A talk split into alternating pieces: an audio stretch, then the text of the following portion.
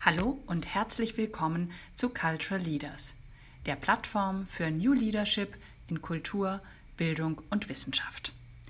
Ich bin Nicola Müllerschön und ich freue mich sehr auf meinen heutigen Gast, Dominik Winterling, Managing Director des Konzertgebau Orchest in Amsterdam. Dominik, toll, dass du da bist. Hallo, vielen Dank für die Einladung.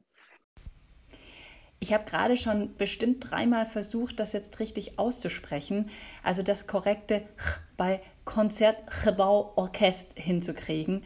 Aber bei dir klingt das so unfassbar authentisch. Mach das doch bitte nochmal für uns. Also wie klingt das denn jetzt tatsächlich? Du sprichst ja schon perfekt Niederländisch und ich war gerade total beeindruckt, wie, das, wie du das aussprichst.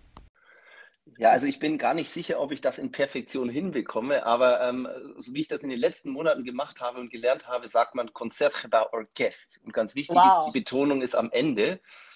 Und äh, wenn man es jetzt noch ein bisschen komplizierter machen möchte, der volle Name ist Koninklijk Concertgebouw Orchest, weil wir sind auch Royal und das heißt Koninklijk auf Niederländisch. Wow, also das klingt schon fantastisch. Insofern Chapeau dazu und Glückwunsch, dass das schon so für meine Ohren absolut perfekt klingt. Du bist seit Anfang des Jahres Managing Director des Konzertgebau Orchest. Was hat dich an der Position gereizt? Warum bist du von Hamburg nach Amsterdam gegangen?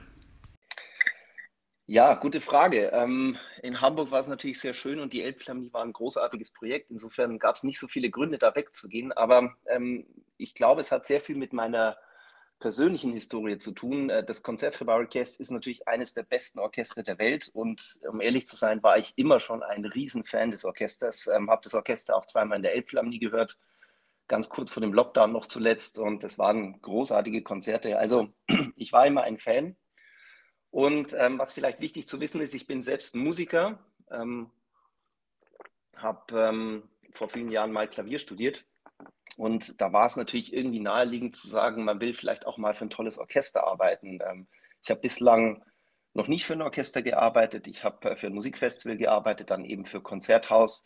Und ich fand diese Herausforderung, eben für einen Klangkörper mal zu arbeiten, ganz besonders spannend und dann auch noch für eins der besten der Welt. Da fiel mir die Entscheidung ehrlich gesagt nicht allzu schwer. Das kann ich gut nachvollziehen. Du bist ja mehr oder weniger zeitgleich mit Ulrike Niehoff gestartet, die als Artistic Director dein künstlerischer Sparingspartner im Management ist. Du leitest das Management-Team und abgesehen von David Basen, der äh, ja als Director of Operations auch das Orchester schon recht gut kennt, hat das Orchester doch einen ziemlich kompletten Neustart in der Führung, kann man sagen. Macht es das leichter oder würdest du sagen, das macht es eher herausfordernder? Hm. Also ich glaube ehrlich gesagt, dass es ein bisschen von beidem ist. Ähm, ähm, man muss dazu wissen, die Tatsache, dass wir sozusagen ein Trio sind, hat damit zu tun, dass wir sozusagen diese ganze Idee von Führung für diese Organisation versucht haben, ein bisschen neu zu definieren. Es war davor anders und jetzt ist es so, wir haben uns ganz bewusst dazu entschieden, äh, mit unserem Governing Board, dass wir ein Management-Team bilden wollen, in dem wir sozusagen verschiedene Kompetenzen abbilden. Ähm, und insofern die positive Seite, glaube ich, ist, ähm, dass wir natürlich jetzt erstmal deutlich mehr Kapazitäten haben und natürlich auch verschiedene Kompetenzen aufgrund der sehr unterschiedlichen Backgrounds, die wir im Management-Team haben. Ähm, also ich bin ein ganz anderer Charakter und habe auch ganz andere Kompetenzen als mein lieber Kollege David Basen und auch Ulrike Niehoff, die äh, lange bei den Wiener Symphonikern war, bringt natürlich ganz spezifische Erfahrungen mit, die für uns sehr, sehr wertvoll sind. Und das wollen wir natürlich als Management-Team nutzen. Und die große Herausforderung auf der anderen Seite, die wir natürlich haben, und das hast du ja gerade schon angesprochen, ist, dass sich natürlich damit zwangsläufig Strukturen verändern ähm, und dass wir im Grunde genommen auch die Zusammenarbeit, auch mit unseren Teams, im Grunde genommen ein Stück weit neu definieren müssen. Äh, eigentlich hin zu viel weniger Hierarchien im Sinne von, wer hat hier wem etwas zu sagen, viel mehr hin zu Projektorientierung und einer sehr, sehr klaren Aufgabenverteilung natürlich ähm, zwischen den Teams, aber natürlich auch zwischen uns. Und das ist natürlich etwas, an dem arbeiten wir. Da haben wir in den letzten Monaten gute Schritte gemacht, aber das ist natürlich etwas, ähm, was man sicher auch nie ganz zu Ende definieren kann. Aber ich glaube, das trägt einfach auch nur der Tatsache Rechnung, dass sich unsere Welt natürlich verändert und äh, deutlich mehr Flexibilität von uns allen einfordert. Und wie gesagt, ich glaube, diese Orientierung viel mehr hin zu abteilungsübergreifender Projektzusammenarbeit, die ist eigentlich das Entscheidende. Und deswegen glaube ich, macht auch diese Struktur absolut Sinn. Mhm. Das ist interessant, dass du das so sagst. Ich äh, habe den Eindruck, dass ihr da durchaus auch eine Vorreiterrolle auch einnimmt oder einnehmt oder einnehmen werdet äh, in Bezug auch zu anderen Orchestern. Mir scheint, da ist noch ein großer Handlungsbedarf und das klingt mhm. wirklich nach einem sehr zeitgemäßen, äh, innovativen Modell. Hinzu kommt, dass noch eine weitere wesentliche Rolle vakant ist, und zwar die des Chefdirigenten. Welche Führungskompetenzen braucht es deiner Meinung nach, um die Organisation und auch das gesamte Team durch diese Situation des Umbruchs und vielleicht auch der Unsicherheit zu navigieren? Also das ist natürlich ein ganz großer Fragenkomplex, aber wenn ich das mal versuchen würde, ein bisschen runterzubrechen, was ich glaube, was eigentlich am wichtigsten ist, dann fallen mir vorerst mal zwei Dinge ein. Das eine ist Empathie. Und das andere ist Fähigkeit zuzuhören. Gerade jetzt in so einer Beginnphase, ich stelle doch fest, man ist natürlich neu, man muss natürlich ein Stück weit auch von den Erfahrungen der Kollegen lernen und man hat natürlich ein großes Interesse daran, sozusagen die besten Informationen ähm, von den Kollegen zu bekommen. Mhm. Ähm, was, glaube ich, auch extrem wichtig ist, ist die Fähigkeit, Wichtiges von weniger Wichtigen zu unterscheiden. Ich stelle immer wieder fest, gerade in kulturellen Einrichtungen, dass man da meistens nicht so wahnsinnig gut drin ist, um ehrlich zu sein, ähm, weil man sich sehr schnell in Details verliert, die am Ende des Tages für das Big Picture gar nicht so relevant sind. Und ich glaube, das ist natürlich eine ganz wesentliche Aufgabe von einem Management-Team, eben diese Prioritäten zu setzen und auch klar zu machen, was ist denn jetzt wirklich wichtig und ähm, wo sozusagen müssen wir vielleicht nicht ganz so genau hinschauen. Und vielleicht noch ein letzter Punkt, das halte ich doch auch für extrem wichtig, ein sehr hohes Maß an Gelassenheit. Ich merke auch jetzt gerade nach dieser Corona-Periode, wo alles wieder ein bisschen zurückgeht äh, in, ich will jetzt nicht sagen in die Normalität, aber wo wir dann natürlich dann doch wieder ein bisschen in unserem Hamsterrad sitzen, ähm, diese Fähigkeit, immer wieder zurückzutreten und sozusagen das große Ganze zu betrachten mit einem hohen Maß an Gelassenheit, das glaube ich ist auch extrem wichtig, wenn wir es eben über Führung haben. Als Geschäftsführer der Stiftung Elbphilharmonie hast du ja durchaus die privilegierte Situation gehabt, Fundraising für eine neue, für eine sehr strahlkräftige Institution zu betreiben. Und man kann sich da durchaus fragen, wer hier eigentlich um wen warb. Welche Ideen hast du, um neue Förderer für das Konzertgebauorchester zu gewinnen?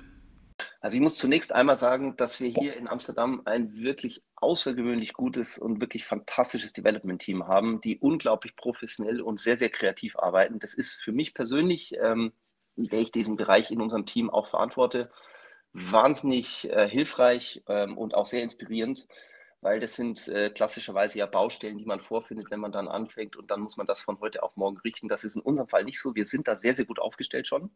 Das ist äh, die gute Nachricht. Das macht es mir natürlich viel, viel leichter. Und äh, wenn wir es jetzt natürlich über neue Ideen haben, dann würde ich sagen, für mich entscheidend, und das war eigentlich auch mein Credo in der Elbphilharmonie, sind immer langfristig orientierte Partnerschaften. Ähm, und das bedeutet, dass man Beziehungen aufbauen muss, pflegen muss und so gut wie möglich ausbauen muss. Und das betrifft sowohl den Bereich Corporates, Unternehmen, wie auch den Bereich Spender. Beides ist natürlich wichtig. In Amsterdam sind äh, die Spender, haben die Spender ein noch etwas größeres Volumen als die Corporates.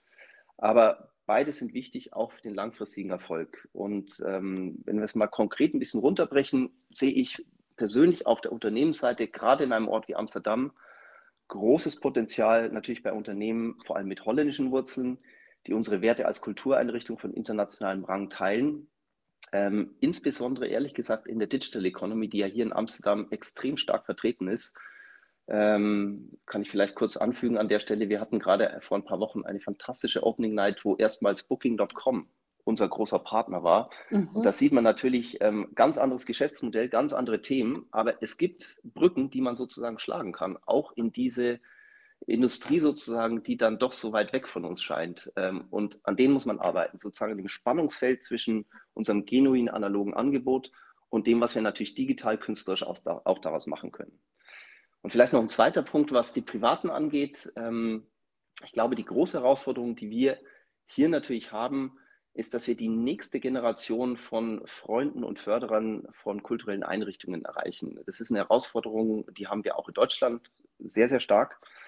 Äh, und jeder fragt sich natürlich in der Branche, wie mache ich das denn eigentlich? Ähm, und ich glaube, ein Schlüssel ist natürlich, die Leute so früh wie möglich abzuholen. Wir haben vor ein paar Wochen hier in Amsterdam ein neues Programm zum Beispiel aufgelegt. Wir nennen das Companions für 30 bis 45-Jährige, die sich sozusagen sehr frühzeitig in ihrer Reise als potenzieller Förderer eines solchen Orchesters engagieren. Äh, mit einem eigenen Angebot, wo es natürlich auch sehr, sehr stark darum geht, wie können wir soziale Kontakte unter Gleichgesinnten ermöglichen und natürlich mit dem Ziel, diese Menschen so früh wie möglich an unsere Institution zu binden ähm, und, und sie natürlich zu pflegen und natürlich dann ähm, im Idealfall natürlich auszubauen, was auch die finanzielle Seite angeht. Und wenn man sich das dann so betrachtet auf der langfristigen Reise, endet das Ganze, ähm, das wird sicher nichts Neues, aber dann endet das Ganze natürlich irgendwann mal auch beim Thema Vermächtnisse und Erbschaften, wo ich persönlich auch ein gigantisches Potenzial eigentlich für alle kulturellen Einrichtungen sehe. Absolut, das klingt nach einer wirklich spannenden und absolut vielseitigen Aufgabe. Du hast unglaublich viele tolle Ideen. Das Gute für dich, ganz viel Spaß dabei, viel Erfolg und ich bin schon gespannt, wenn ich das nächste Mal nach Amsterdam komme, dann ähm, komme ich natürlich auch ins Konzert. Vielen Dank dir, Dominik, euch vielen Dank fürs Zuhören. Tschüss und bis bald. Wiedersehen, tschüss. Ciao.